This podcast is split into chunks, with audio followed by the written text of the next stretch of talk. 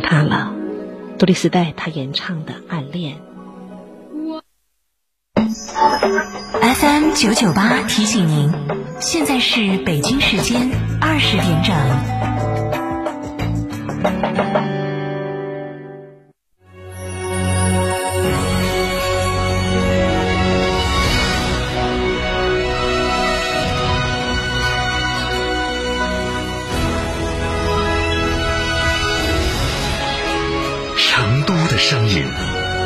FM 九九点八，成都电台新闻广播。张总，缺资金找摩尔龙有哪些优势呢？摩尔龙一站式金融信息服务平台，贷款产品都来自直牌金融机构，这叫正规。那费用呢？摩尔龙把标准收费都贴在墙上的，让你明明白白消费，这叫诚信。办理方便不？你打六六七七六六七七，有专业服务团队和科技化的系统，为你人工智能匹配最适合你的产品，按照标准化的流程管理，为你服务，这叫专业。个人小微企业需要资金就找摩尔龙六六七七六六七。七七购车零顾虑，北京汽车开启终身质保新时代，强势推出全系新能源车型免费三电终身质保政策。地址：火车南站西路一千六百一十六号，详询零二八六幺九八八八八七。去哪儿耍？院窝子酒庄噻！院窝子酒庄天台山住民宿，还有十年以上的老酒等你喝。院窝子酒庄电话咨询六幺七八七八八八六幺七八七八八八。远窝子酒庄，中国名酒庄哦。沃尔沃与吉利全新合资品牌领克汽车，全系仅需十一点三八万起，购车即享终身免费质保、终身免费数据流量、终身免费道路救援。详询机场路城市捷通领克中心零二八八五幺六三二六六。两个小时，让夏天回到二十度。七月十八、十九日，跟着成都电台自驾游西岭，享受只属于少数人的凉爽。赏日月亭、穿林海，还有花草等特色项目等你体验。详询六二幺二五幺七二六二幺二五幺七二。九九八快讯，这里是成都新闻广播 FM 九十九点八，我们来关注这一时段的九九八快讯。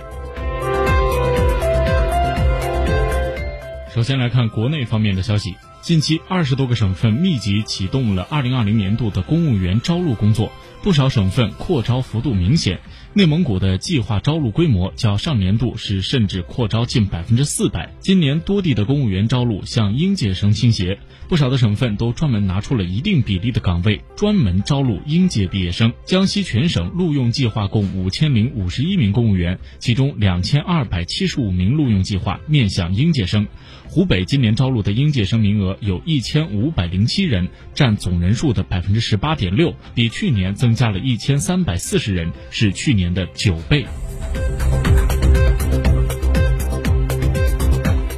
今天，民航局批准首批国际客运奖励航班，自即日起到本航季末，也就是十月二十四号。按照民航局关于调整国际客运航班的通知要求，航空公司同一航线航班入境后核酸检测结果为阳性的旅客人数连续三周为零的，可以在航线经营许可规定的航班量范围内增加每周一班，最多达到每周两班。根据国家邮政局的数据显示，今年上半年邮政快递业逐渐摆脱疫情影响，逆势上扬。一月到六月，邮政行业业务总量完成八千七百六十五点二七亿元，同比增长百分之二十二点四五；业务收入完成五千零二十八点二三亿元，增长百分之十一点零三。其中，快递业务量完成三百三十八点八亿件，增长百分之二十二点零五，超过二零一六年全年的三百一十二点八亿件。快递业务收入完成三千八百二十三点八亿元，增长百分之十二点五七。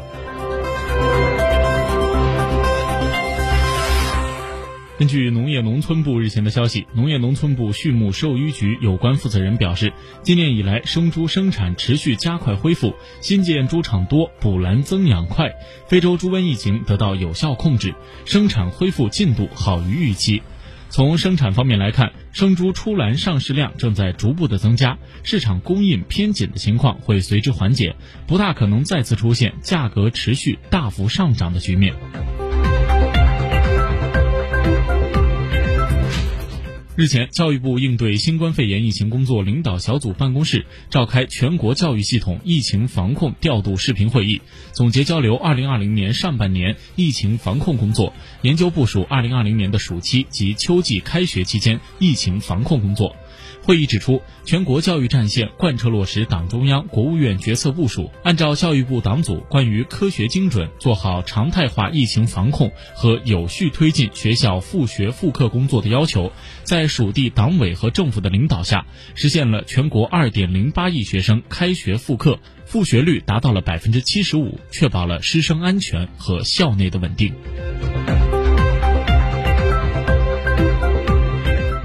香港迪士尼乐园十三号晚间表示，按照香港特区政府卫生部门的要求，配合全港采取的防疫措施，香港迪士尼乐园将在七月十五号起暂时关闭。记者了解到，自六月十八号重新开放至今，香港迪士尼恢复营业不足满月。日前，香港新冠肺炎疫情出现了反复。香港特区行政长官林郑月娥十三号召开行政会议后会见媒体，宣布收紧多项防疫措施，包括香港两大主题乐园暂时关闭等。